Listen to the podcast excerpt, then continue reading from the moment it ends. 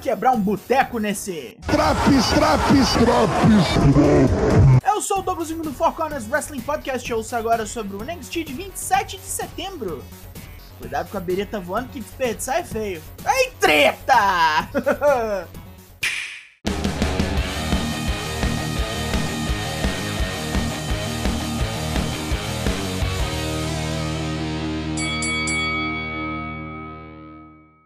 Ilha Dragunov abre nosso programa de hoje. O São Doido chega regendo a plateia, feliz por estar de volta. A última vez que ele esteve no ringue, ele dominou. Capotou uma máquina de matar como se fosse um gladiador entrando num coliseu. Ferido, ele se reconstruiu porque a dor é sua melhor amiga.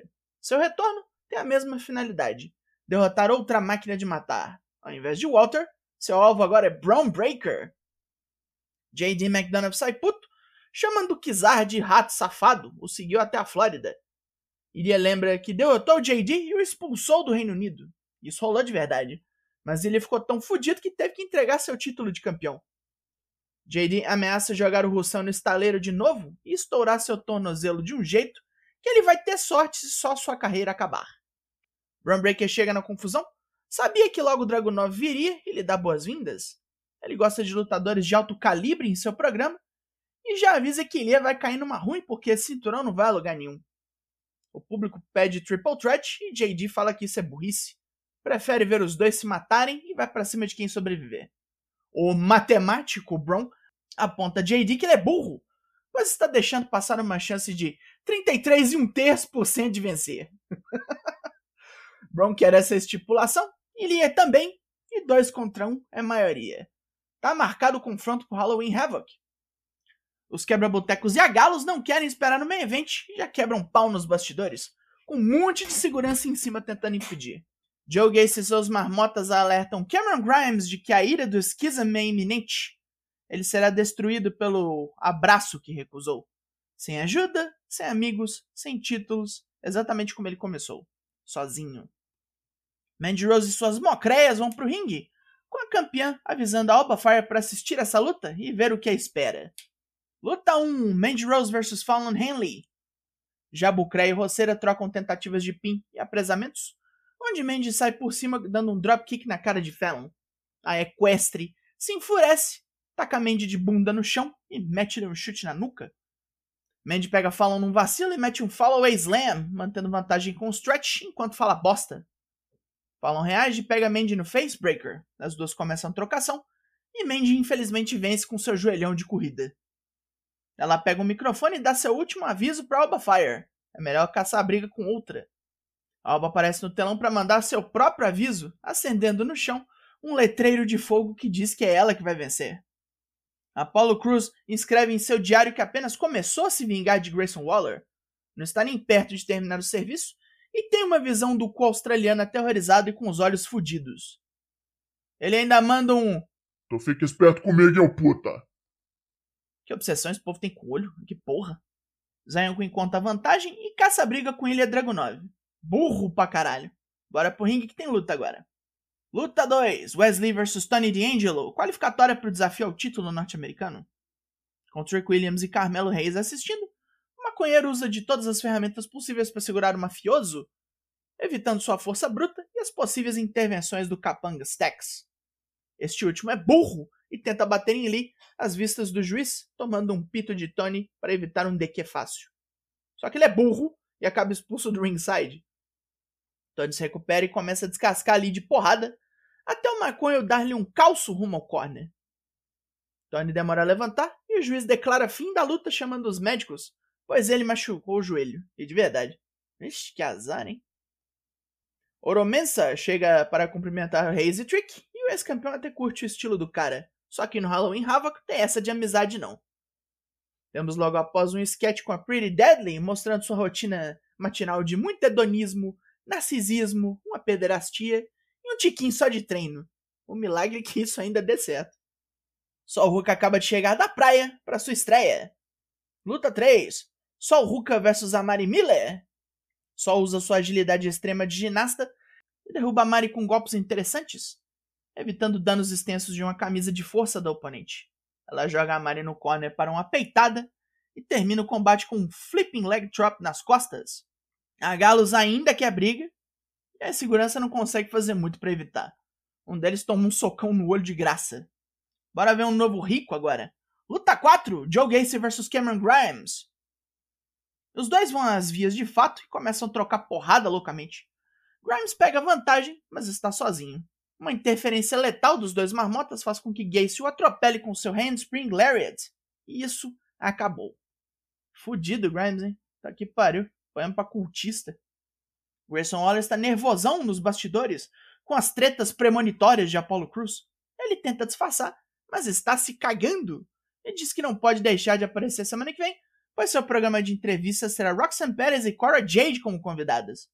A solução na cabeça dele é chamar mais segurança. pode crer. Pergunta lá pro Miss se deu certo. Mas mulher agora, que tal? Luta 5, Kaden Carter versus Nikita Lyons.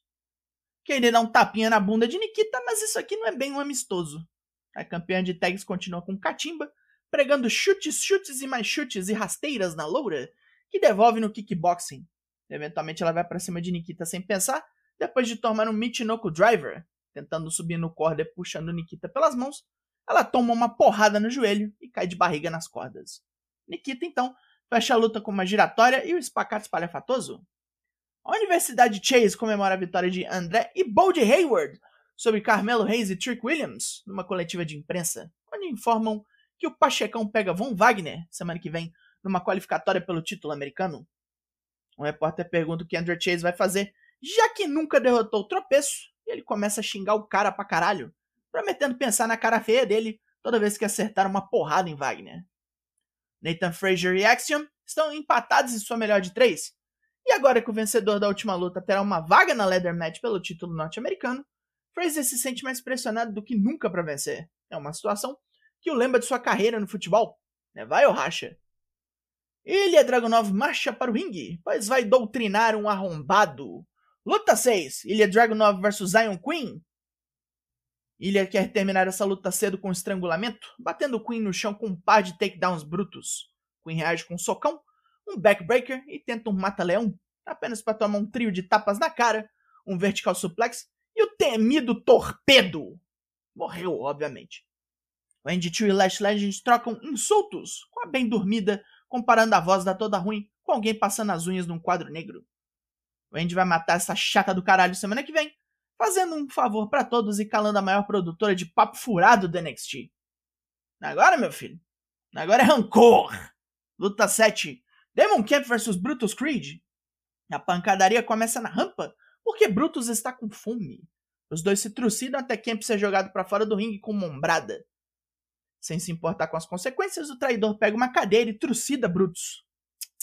De quê? A cadeira fica toda amassada com o couro do pobre. Os juízes impedem que isso fique pior. E Kemp se manda loucão da linguiça. Sanga está tristão pela derrota para Von Wagner. Quincy Elliott o consola, mas não tem a mesma empatia com Zion Queen, rindo da cara do neozelandês burro. Nikita Lyons e Zoe Stark pegaram confiança e avançam rumo aos títulos de tag femininos. A Toxic Attraction vem de papinha e ameaça dupla. Mandy fala para as duas recuarem porque são três contra elas. E Alba Fire chega atacando fogo no chão para igualar os lados. As jabucreias fogem pro carro na hora. Hora de putaria furiosa no Main Event. Luta 8, Briggs e Jensen vs Galos, Bob Rules Match. Regra do boteco. Wolfgang e Markov vão pro confronto aberto com os quebra-botecos que não perdem tempo em puxar armas para tetar. Cadeiras, latas de lixo, cintos de couro e copos de vidro são usados nos europeus, com Wolfgang sendo chutado numa mesa. Djokoff vem para ajudar os parceiros e cai em uma também. Com uma lata de lixo na cabeça, Markov toma um high-low dos roceiros e é aniquilado. A Galos quer continuar brigando, agredindo vários seguranças e juízes, e só param quando a polícia vem levar todo mundo embora. É a cara, seus filhos de umas puta! Fim de programa. Pontos positivos. Ilha Dragunov chegou com uma triple threat pelo título de armada e eu é que não vou reclamar. O main event foi caótico de bom Nikita Lyons vs Kaden Carter serviu bem, apesar de curtinha. Pontos negativos. Hoje não teve muita coisa boa de ringue, não, fora o main event. Ficou mais na promessa para semanas a vir, com um monte de angle e o vindouro Halloween Havoc, né? Só o Ruka? Verdinha, verdinha. Devia ter dado mais tempo pra ela treinar pra essa estreia. Nem o Dragunov conseguiu carregar o Zion Queen numa luta convincente. E o Cameron Grimes continua nesse sobe não sobe que tá matando o personagem. O Bafaria também, em vez de lutar, só põe fogo nas coisas. O NXT dessa semana ganha nota 5 de 10. E foi ver o sol nascer quadrados e traps. Esteja preso. Foconas faz live toda terça e quinta, sempre às 8. Amanhã tem. Fecha lá com nós no Twitch pra conferir, fião. Eu sou o Douglas Jung, nós somos o Four Corners Wrestling Podcast e eu volto semana que vem. Logo mais, tem mais? E até!